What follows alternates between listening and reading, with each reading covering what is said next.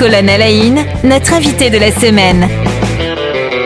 Raphaël Hassan-Berger est notre invité toute cette semaine. Bonjour, bienvenue.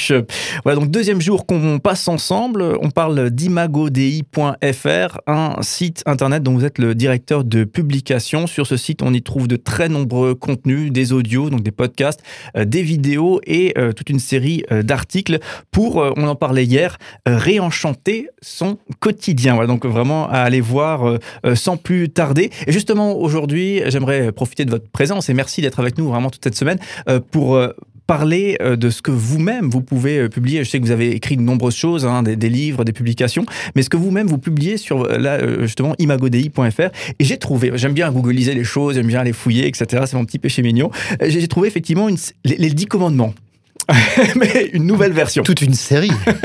Alors c'est une nouvelle version des Dix Commandements, blague à part, mais sur, sur une thématique, hein, la bonne gestion de son temps. C'était important pour vous d'ouvrir cette thématique et d'essayer de, sortir dix, bonnes pratiques? Ah bah, Le temps, il nous échappe et c'est pénible. On n'en a jamais assez ou alors c'est trop long. On ne sait pas quoi faire avec. Et, pour vous, est-ce que c'était une, facilité pour vous et vous avez vu le problème chez d'autres ou est-ce que pour vous c'était difficile et du coup vous êtes dit tiens, j'ai cheminé et je vais essayer d'expliquer mon cheminement? Alors au départ, c'était une commande. C'était une commande d'ailleurs d'une euh, start-up euh, à Strasbourg qui avait une difficulté en termes de management d'équipe et qui m'a demandé d'intervenir dans le cadre de l'entreprise sur la notion de gestion du temps. Parce que vous savez que des fois aussi, quand vous avez différentes générations qui se croisent dans l'entreprise, eh ben, la gestion du temps est assez différente entre des millénials euh, pour qui le temps est, élastique et puis euh, ceux qui sont plutôt de l'ancienne génération où le temps il est plutôt figé. Euh, et donc, ça crée des difficultés d'un point de vue juste RH, hein, ressources humaines. Et donc, ils m'ont demandé d'intervenir là-dedans. Et je me suis dit que en tant que chrétien, euh, en tant que pasteur et théologien, je n'allais pas faire fi aussi des fondements qui pour moi sont des fondements anthropologiques, qui sont des données non négociables de notre anthropologie, et de commencer avec le premier commandement qui est le suivant. Un jour, tu te reposeras. Oui, je, l'avais bien noté. Hein. Le premier commandement, c'est oser se reposer. Hein. Oser se reposer.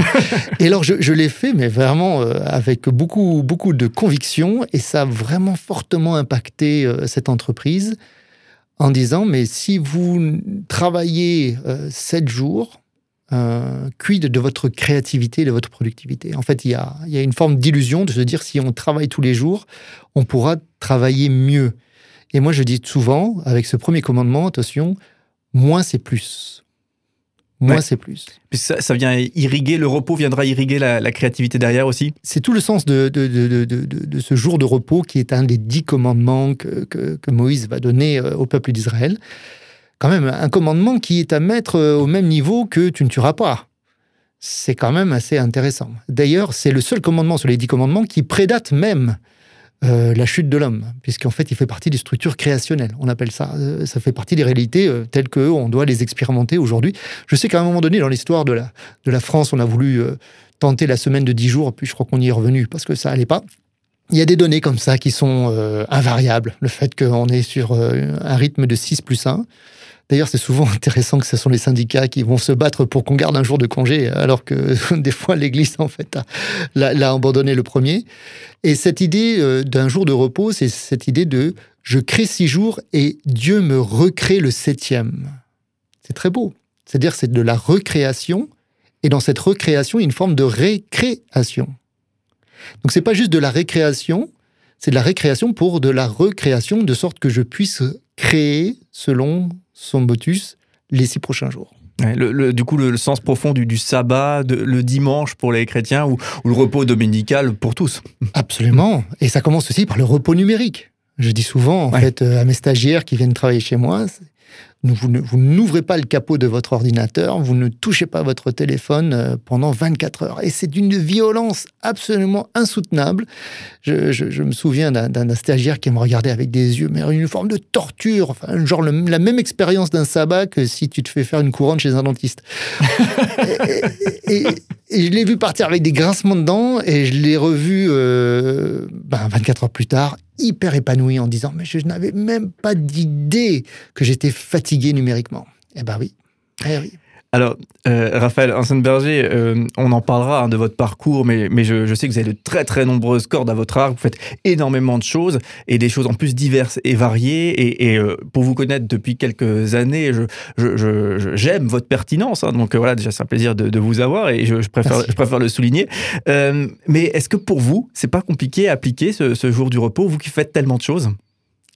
Ben justement, très honnêtement, euh, il y a toujours des marges de, croissance, mais au niveau de notre famille, on a pris ces choses-là très au sérieux, que ce soit mm. euh, la dimension du, du, sabbat, c'est-à-dire que le vendredi soir euh, jusqu'au dimanche matin.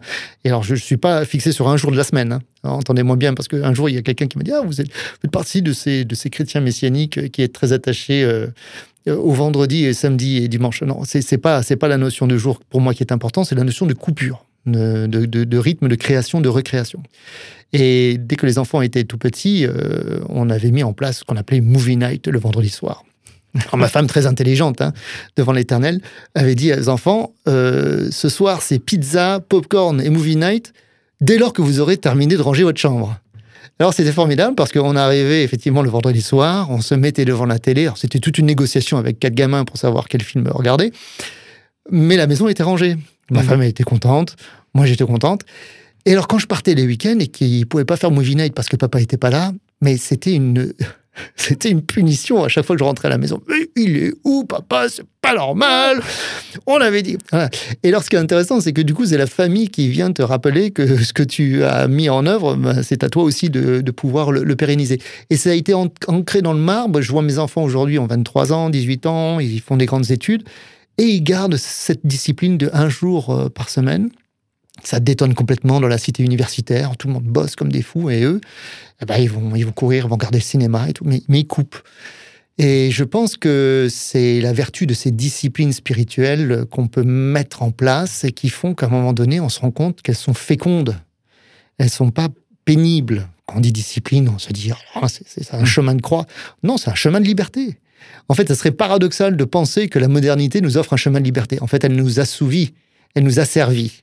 Oui, au sens trop de technologie partout, c'est ça, et de connexion tout le temps. Hmm. D'ailleurs, beaucoup de sociologues du numérique vont dire qu'il faut retrouver euh, euh, les disciplines telles que le sabbat, euh, parce que, en fait, cette génération en a besoin. Hmm. Et je crois que bah, c'est un peu comme l'image souvent qu'on donne lorsque les sociologues sont arrivés au sommet de la montagne, ils rencontrent des théologiens qui disaient bah, Ça fait longtemps qu'on vous attend. voilà. En tout cas, déjà une bonne idée pour les parents là qui a été qui a été donnée et en plus effectivement la discipline qui libère là effectivement peut-être une punchline euh, intéressante à, à, creuser. Euh, alors on parle ensemble, hein, Raphaël Hansenberger, euh, donc de imagodei.fr, donc ce site, ce média dont vous êtes le directeur de publication. demain, j'aimerais vraiment creuser ça avec vous justement ces, ces, publications, ces, ces commandements que, que, vous avez pu rédiger. Mais avant ça, j'aimerais un petit peu savoir. Imaginons qu'il s'agit de créer un contenu, d'écrire un article. Euh, quelles sont vos sources d'inspiration? Est-ce que c'est des lectures? Est-ce que, comment est-ce que vous faites habituellement pour essayer de, créer quelque chose là où à la base, ben il y a rien encore? Ça vient souvent de discussions, de rencontres. Euh, je parlais hier justement de la rencontre avec ce couple qui travaille dans la mode et de pouvoir saisir ces, interrogations existentielles euh, qui viennent nous habiter et sur lesquelles il n'y a pas encore aujourd'hui de, réflexion qui est appuyée euh, en marge d'Imagodei. Dans le cadre d'Imagodei, on a d'ailleurs développé un groupe recherche-action universitaire en lien avec des facultés, des facultés de théologie, mais aussi des facultés de sociologie. Et donc, on demande aux professionnels et d'ailleurs, si vous euh, qui nous écoutez, vous avez une question euh, qui vous pèse, euh, une interpellation quant à une pratique dans votre sphère professionnelle. dernièrement, j'étais avec une responsable RH d'une grosse société de, de, de, consultants sur Paris qui me disait on, ne sait pas quoi faire avec cette, cette, cette, déferlante dans, dans, dans, la RH concernant la, mobilité, le distanciel, le présentiel. On n'a on pas d'outils, on ne sait pas quoi faire. Bah, ça c'est la gestion du temps. Hum. Et à partir de là, on se dit, bon, ben, on, va donner ces sujets au groupe Recherche Action. Le groupe Recherche Action va pouvoir phosphorer là-dessus, développer une recherche universitaire, faire un diagnostic de ce qui est et de ce qui n'est pas. Et ensuite, euh, toute l'idée, c'est de, prendre cette production universitaire et de la rendre fluide, de la, rendre, de la vulgariser sans la déformer pour qu'elle puisse justement réenchanter le quotidien de ceux et celles qui nous écoutent.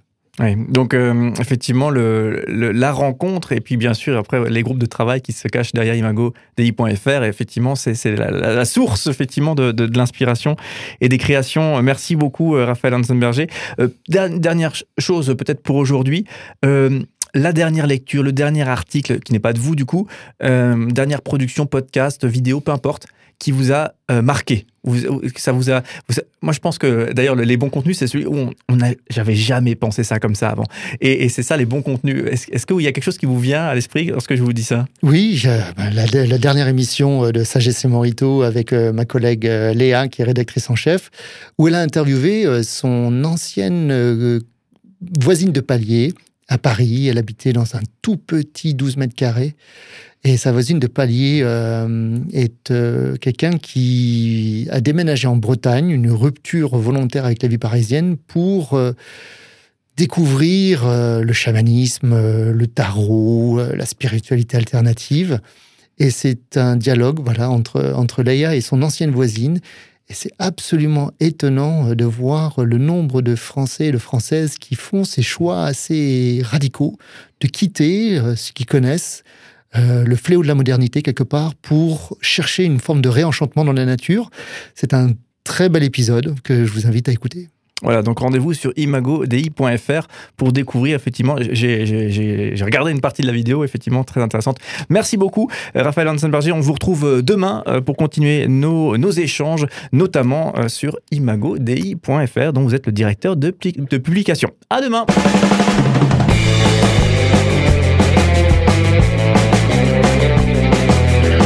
Colonel Aïn, notre invité de la semaine.